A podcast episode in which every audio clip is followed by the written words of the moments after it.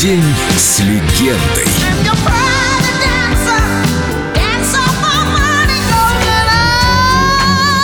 Правила жизни Тины Тернер.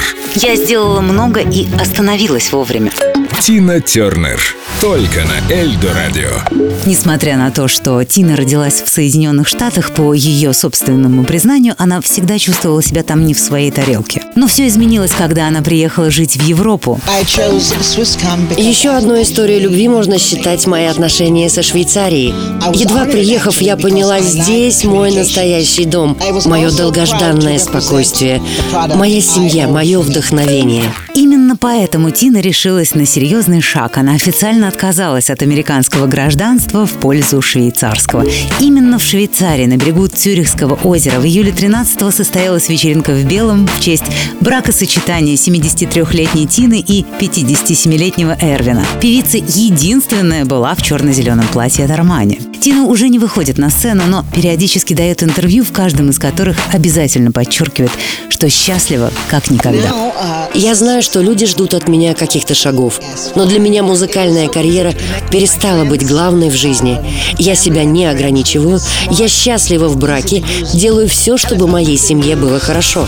Моя цель – дарить людям правду и помогать по мере возможности. Это лучшее, что я могу сейчас делать.